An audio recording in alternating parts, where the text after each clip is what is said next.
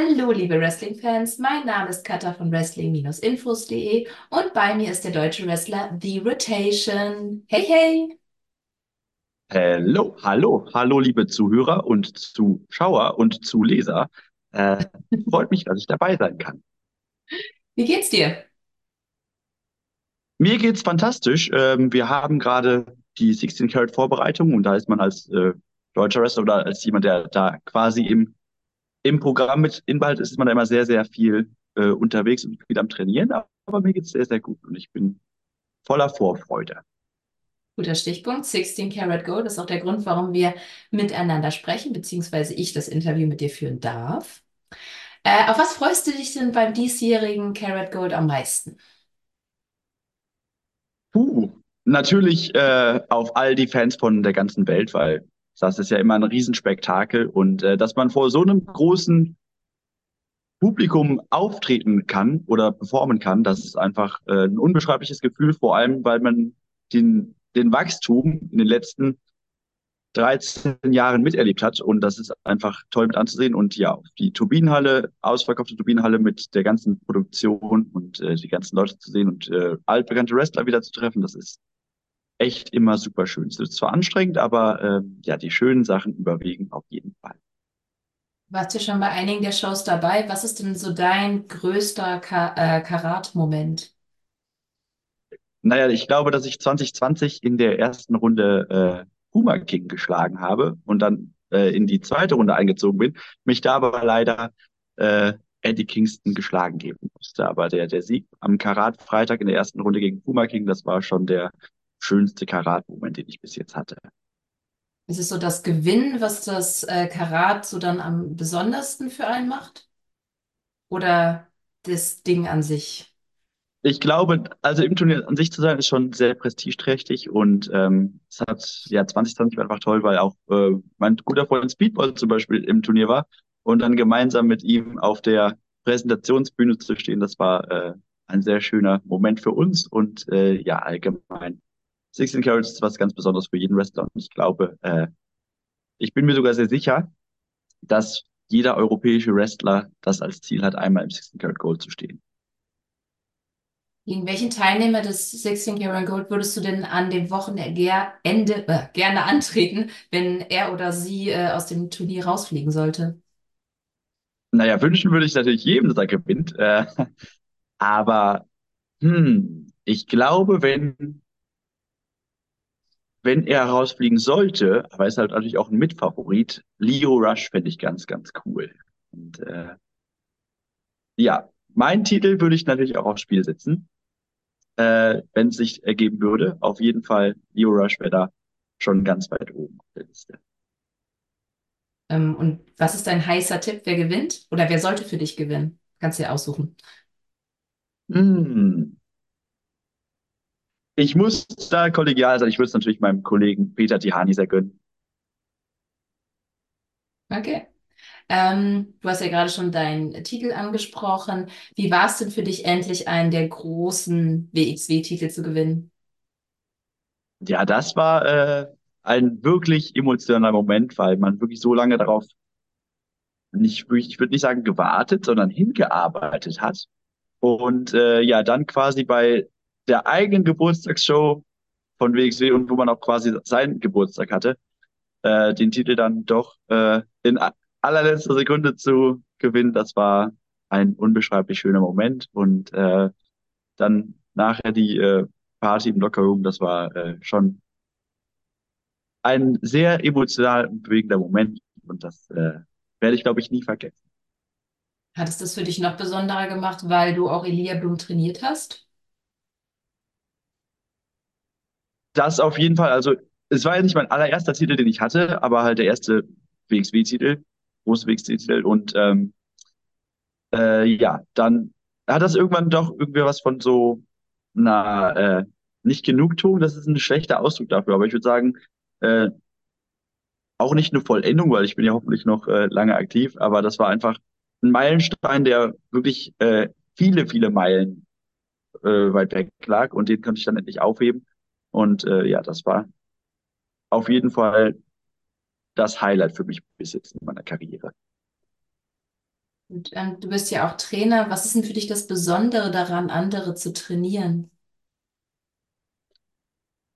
Ich glaube, das ist wie bei jedem äh, Lehrer auch. Man, also die Fortschritte, die man bei seinen Schülern sieht und ähm, dass man quasi Träume erfüllen kann, so gut es geht, weil Wrestling ist halt immer noch ein, ein Sport oder äh, eine Form, wo sehr viele aufhören, weil es halt ein sehr langer, also das habe ich mit dem Titel ja auch äh, gemerkt, ein sehr langer Prozess ist, bis man quasi Früchte ernten kann, wenn man es so sieht. Allerdings ist es auch immer individuell gestaltet, weil manche wollen sich einfach auch fit halten, manche finden, dass es macht einfach Spaß, aber ich glaube, 99 Prozent aller, die äh, mit dem Training anfangen wollen, auch irgendwann mal im Ring stehen vor Publikum und äh, quasi ihre äh, Geschichte erzählen.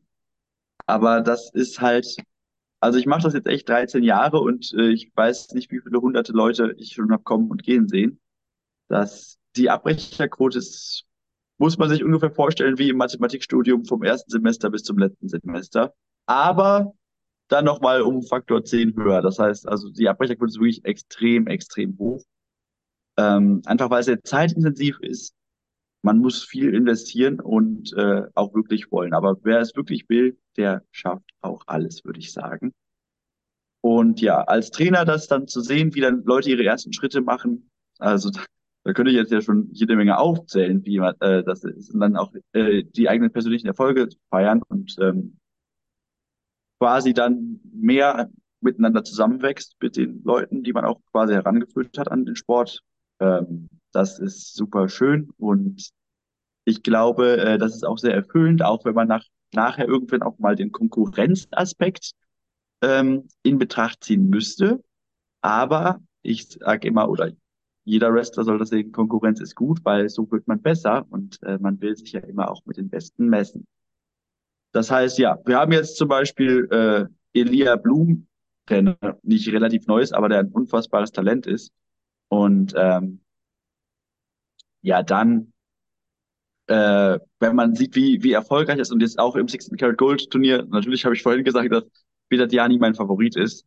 Ähm, aber am meisten vom ersten Grund würde ich, glaube ich, Elia, weil er mein persönlicher Freund ist. Nicht, dass jetzt nachher gleich die Freundschaft bröckelt, wenn er das Interview sieht. Ähm, aber ja, jemanden zu sehen, der so in so kurzer Zeit auch, ich, er hat ja schon vor zwölf Jahren mal mit mir zusammen trainiert und da ist ja auch unsere Freundschaft entstanden.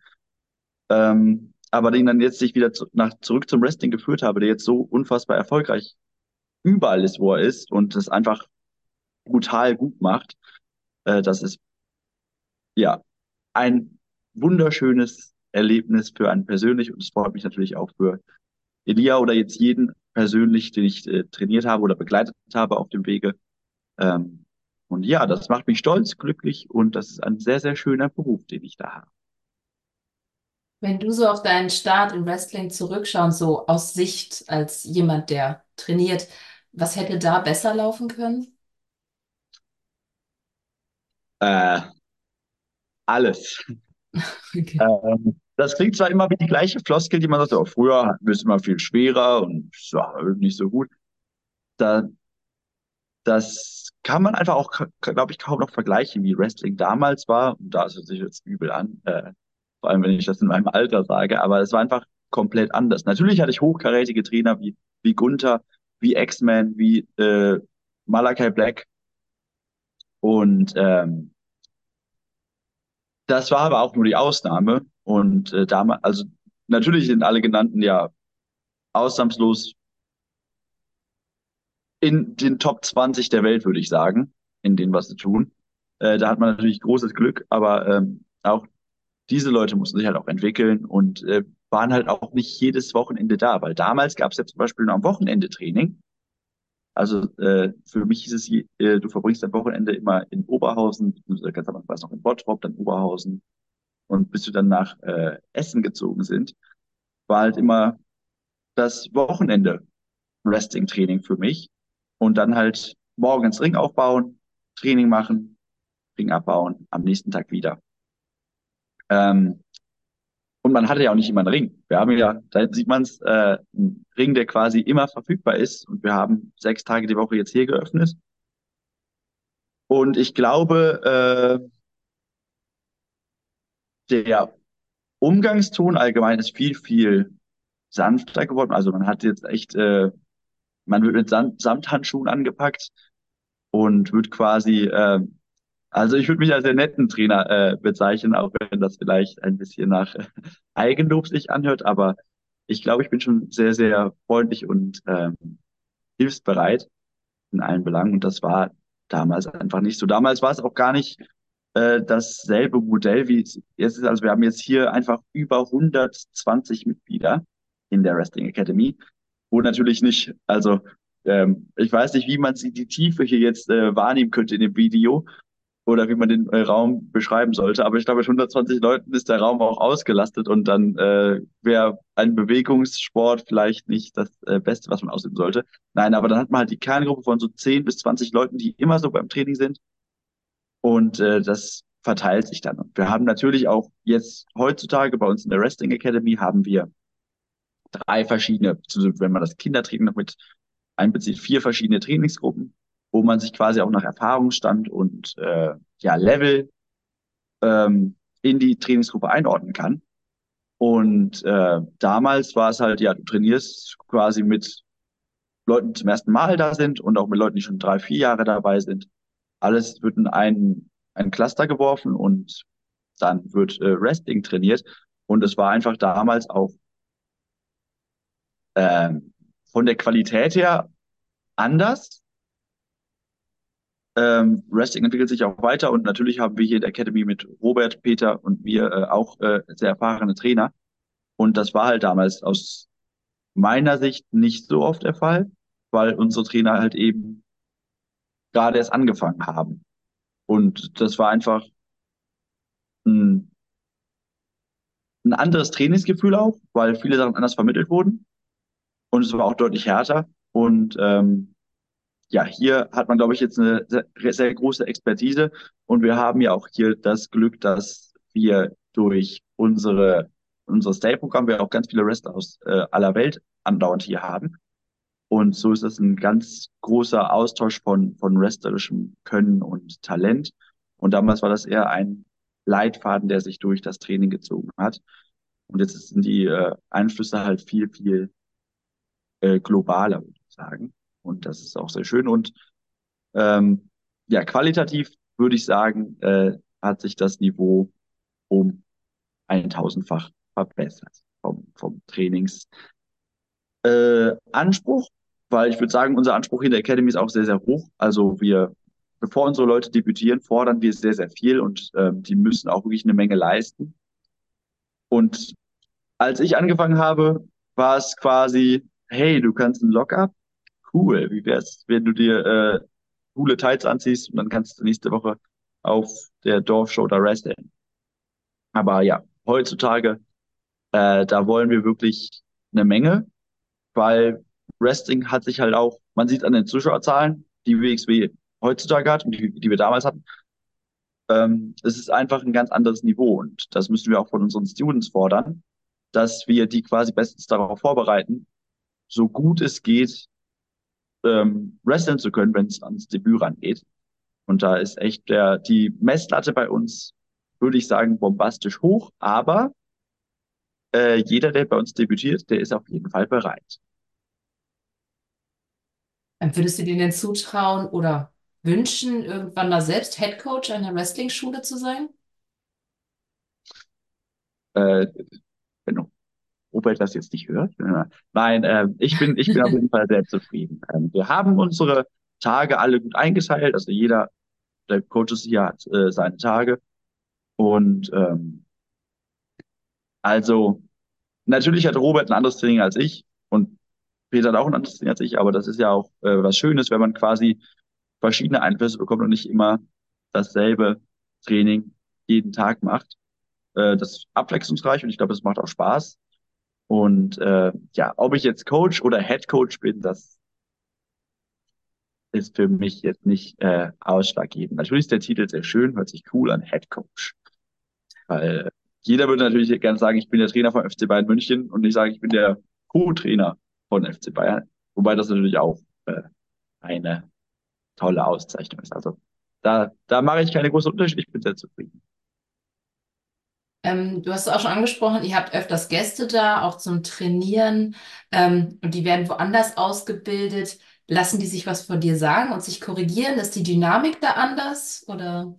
Ja, also wir sind ja alle sehr, sehr respektvoll. Und natürlich, äh, wenn ich was korrigiere, es kann ja auch mal vorkommen, dass Robert was anderes sagt als ich, weil Wrestling ist halt nicht die eine Sache. Es ist halt sehr komplex und es gibt sehr viele Sachen, die richtig sind. Natürlich gibt es auch sehr viele Sachen, die falsch sind. Aber ähm, wenn jemand von einer anderen Schule kommt, dann sehe ich halt direkt, äh, wo die Technik anders ist. Und dann sage ich natürlich immer, hey, ich weiß, dass du das so gelernt hast, aber möchtest du das vielleicht mal mit diesem Weg probieren, weil, und dann gebe ich halt auch immer eine Begründung ab. Ähm, denn das ist, glaube ich, nur fair, wenn ich sage, mit einer guten Begründung, warum ich die Sachen so machen würde, als wenn ich sage, das ist falsch, mach das so. Das ist ja auch nicht äh, gerade die äh, feine äh, Gelsenkirchener Art, die ich dann an den Tag legen würde. Ähm, also ich bin da schon immer sehr äh, offen und also ich hatte das noch nie in all den Jahren. Ich bin jetzt seit 2016 im äh, Trainerteam und ich hatte seitdem noch nie jemand, der mit mir irgendwie, oh nee, so nicht. Äh, also das Diskutieren, das hatte ich noch nie. Zum Glück, aber ich glaube, das, das kommt auch nicht vor, denn äh, ja, wir sind immer sehr respektvoll. Und wenn ich woanders trainiere, dann würde ich auch nicht sagen, so nicht, ich mache das so. Nee, man ist ja woanders zum Training, um was dazu zu lernen und auch andere Eindrücke zu bekommen. Das heißt, äh, da sind nie irgendwelche ähm, Reibungen. Also das ist schon immer sehr respektvoll und äh, cool. Und auch wenn, wenn Leute schon äh, bei großen Ligen waren und die nehmen natürlich auch immer gerne unsere, unsere Techniken, unsere Tipps an, weil äh, ich glaube, deswegen sind sie dann auch hier, um was von uns zu lernen, nicht mit uns, um uns, mit uns zu diskutieren. Du hast gerade gesagt, jede Wrestling-Schule hat dann so ihren eigenen Style. Was würdest du denn sagen? Was macht euren Style aus? Kann man das so irgendwie in Worte fassen? Ähm, ja, Stil im Sinne von, die Coaches haben ihre Techniken, die wir über Jahre gelernt haben und wir sind halt auch wirklich sehr, sehr vielfältig äh, mit unseren drei äh, Coaches. Ähm, aber Stil, also wir sind auf jeden Fall sehr präzise. Bei uns kommt es immer wirklich auf Kleinheiten an. Wir gehen immer sehr, sehr gut ins Detail. Und ähm, auch unsere Techniken, die wir vermitteln, das ist einfach das ist Basiswissen, was wir für eine solide Wrestling-Karriere vermitteln. Das ist bei uns auf jeden Fall immer gegeben. Und natürlich können wir dann auf unsere individuellen ähm, Spezialitäten auch noch zurückgreifen, sei es von Peter, sei es von Robert oder von mir. Und dann können wir daraus immer schön ähm, arbeiten und vor allem jedem auch noch für sich selbst was, was Wertvolles mitgeben. Und wenn wir denken so, hey, wir können das und das machen, dann äh, machen wir das mit den Leuten, weil ich glaube, an, an Wissen mangelt es bei uns äh, im Trainerteam nicht. Ihr habt ja sehr Und viele natürlich, Erf na, und na, natürlich, natürlich äh, kann man auch als Trainer immer noch dazu lernen.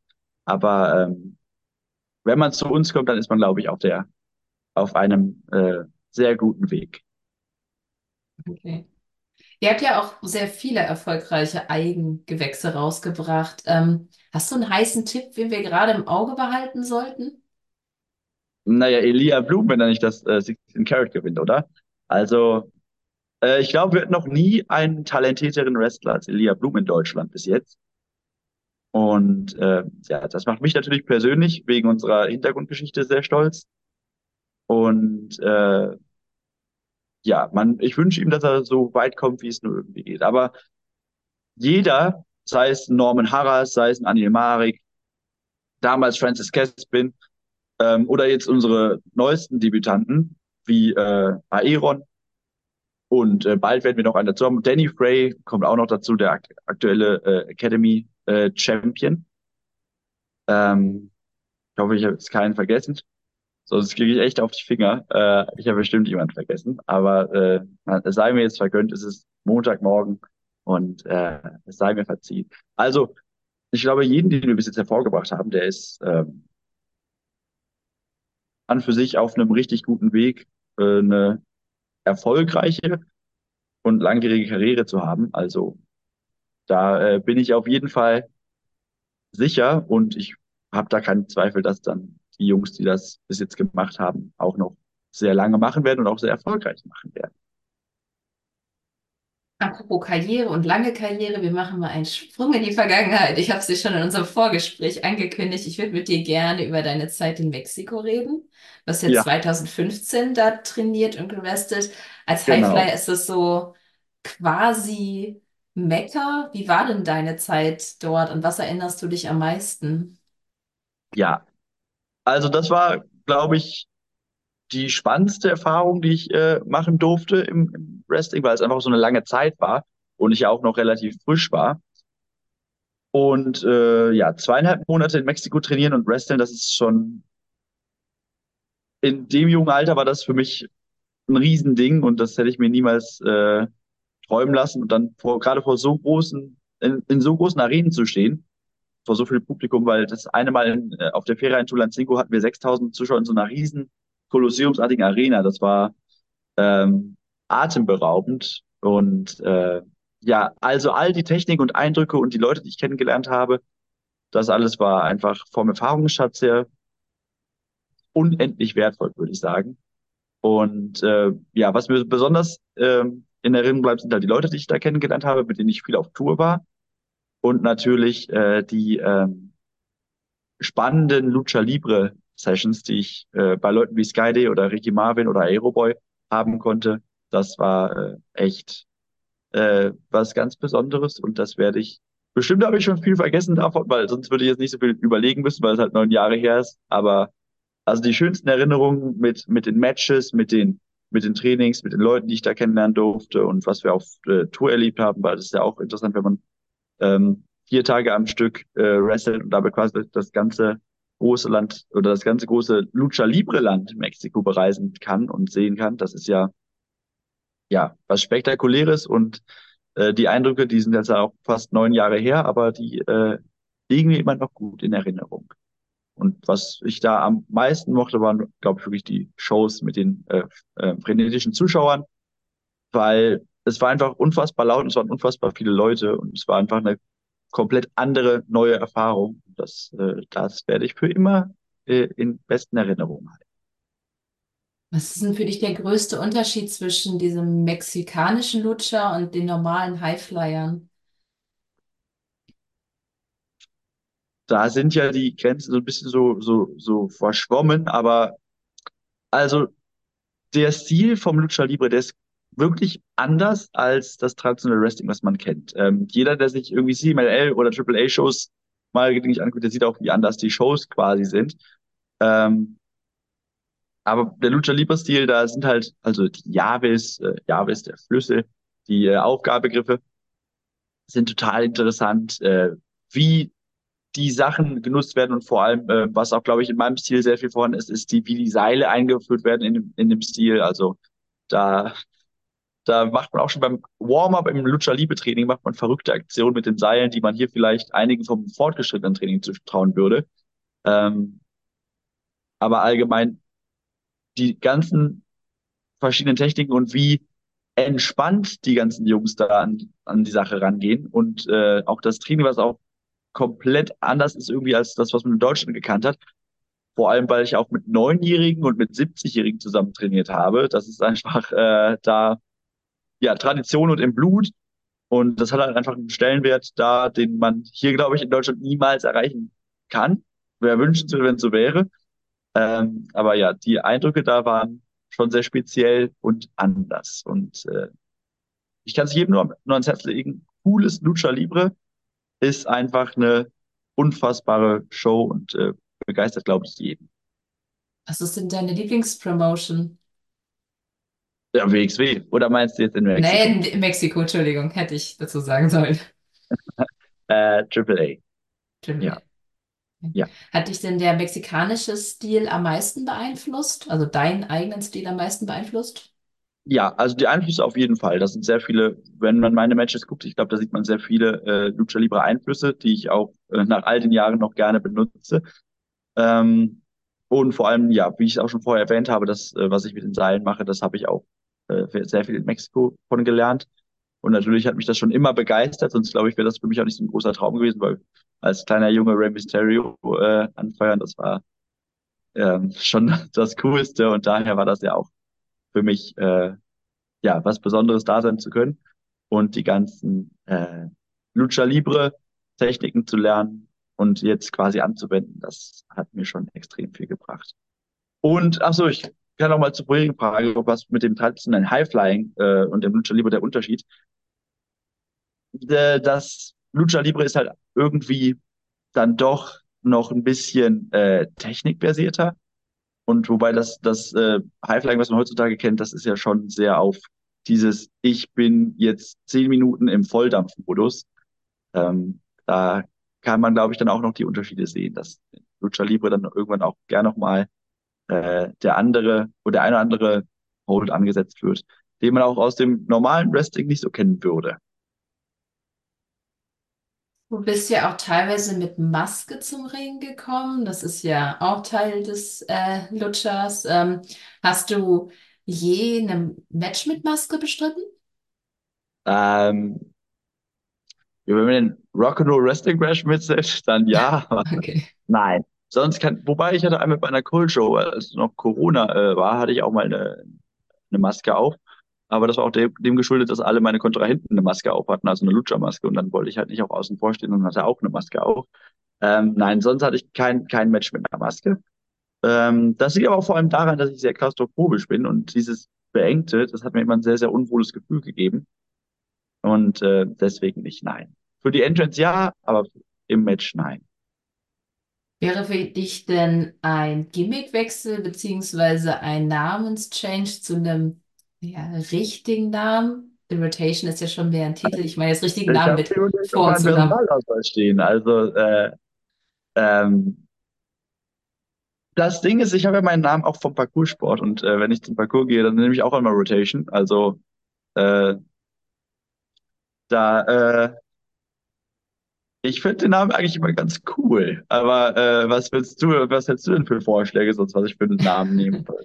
Ich wollte nicht sagen, dass ich unzufrieden bin. Mich jetzt nur interessiert, ob du mal Lust hast, das abzuändern. Aber das ist dann mit deiner Parcours-Erfahrung quasi verbunden. Genau, genau. Und also bei meinem Debüt es, hast du eigentlich auch einen coolen Namen, weil deinen normalen Namen kann man so, so schlecht fürs, fürs Wrestling verwenden. Und dann ähm, habe ich halt so, also beim Parcours äh, nehme ich eine Rotation. Ich finde das eigentlich ganz cool. Und dann so, ja, passt, ist gekauft. Und so, ja, ich fand das eigentlich auch ganz cool. Also ich mag den Namen und der passt auch irgendwie zu mir und ich äh, äh, bin damit sehr zufrieden. Sollte ich irgendwann mal äh, einen richtigen Namen annehmen, dann äh, werden wir das wohl auch in ferner Zukunft sehen.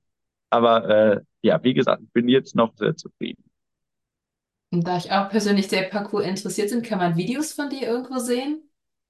Vom Parcours, ja, auf meinem Handy. ähm, äh, nee, also Parcours-Videos online habe ich nicht.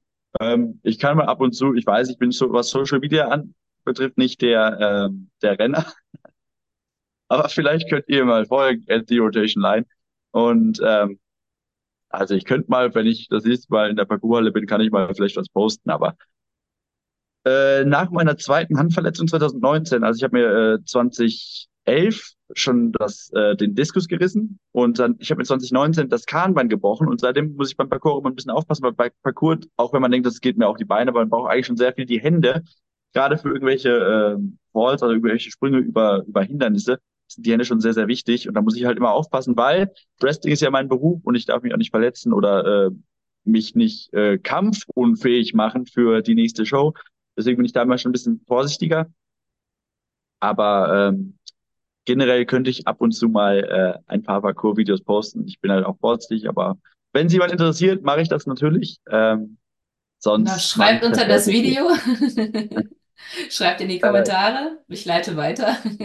genau, dann äh, kann ich mal was, was vom Parcours posten. Genau, aber sonst eher das, also ich glaube, für, fürs, fürs Exposure ist eher schon Wrestling äh, mein, mein Ding. Ähm, Parcours, das ist für mich war schon immer so ein, so ein Hobby, äh, was ich mu- muss dazu aber sagen, das Hobby ist auch nur dadurch entstanden, dass ich ähm, früher ja schon ganz früh mit Backyard Wrestling angefangen habe und irgendwie noch besser werden wollte. Und dann dachte ich so, hm, was könnte ich noch machen, damit irgendwie meine Beweglichkeit noch besser wird? Äh, weil ich habe schon im, im äh, Kinderzimmer damals äh, immer ein Vorwärtssalto geübt und dann auf, auf Rasen ein Rückwärtssalto. Und ähm, ich wollte dann halt irgendwie noch besser werden und äh, meine Körper, Körperspannung oder meine körperliche äh, Beweglichkeit noch auf ein neues Level bringt. Das genau wie Parcours angefangen. Und äh, ja, also falsch war es auf jeden Fall nicht. Und es macht auch Spaß und es macht mir immer noch Spaß. Und äh, auch cool, dass ich dadurch meinen Ringnamen äh, übernehmen konnte. Also ja, da bin ich eigentlich sehr mit zufrieden. Und sollte es mal das ergeben, genau, schreibt es in die Kommentare und dann seht ihr auch mal Parcours-Videos von mir. Cool. Ähm, ich will auch ein bisschen dich, mit dir über die Zukunft sprechen. Ähm, wen sollte denn WXW mal in Zukunft für dich als Gegner verpflichten, um dich glücklich zu machen? Äh, ich habe es noch ganz, ganz, ganz weit oben auf meiner Liste. Auf jeden Fall Paul Landen, weil ich wegen dem halt 2010 äh, zu WXW gekommen bin. Was ich tatsächlich auch auf Wrestling News Infos gelesen habe, dass äh, Paul Landen ähm, zu WXW kommt. Also auf jeden Fall Paul Landen, äh, weil leider tickt ja auch seine Uhr, aber der Junge ist noch fit und ich hoffe, dass äh, ich noch eines Tages mein Match mit ihm hoffentlich bei einer Anniversary Show äh, haben werde. Ansonsten natürlich mein Freund Speedball Mike Bailey ist auch ganz, ganz weit oben. Äh, gegen Jonathan Gresham würde ich auch noch total gerne wresteln. Und äh, sonst bin ich eigentlich schon sehr zufrieden. Äh, ich äh, nehme mich jede Herausforderung, die kommt immer gerne an. Und natürlich muss ich noch gegen Elia Blum äh, in einer WXW-Show wresteln. Aber ich nehme, was kommt. Und wenn Paul Landen einmal auf mich äh, wartet, dann bin ich natürlich zur Stelle. Und hast du denn noch so eine To-Do-Liste an Ländern, in denen du mal gerne Matches haben würdest? Mm, Das ist ein interessanter Punkt. So, ich da auch so, Reisen ist schon ganz cool und ich bin tatsächlich schon in sehr, sehr vielen Ländern gewesen. Äh, allerdings muss ich auch sagen, dass mir das Wrestling hier bei WXW somit am meisten Spaß macht und ich das am coolsten finde. Ich mag dass wir hier alle an einem Strang ziehen.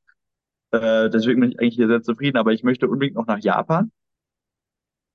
Ähm, einfach weil ich das Land äh, toll finde, weil da alle so respektvoll sind. Und natürlich Wrestling in Japan ist auch eine, eine große Nummer.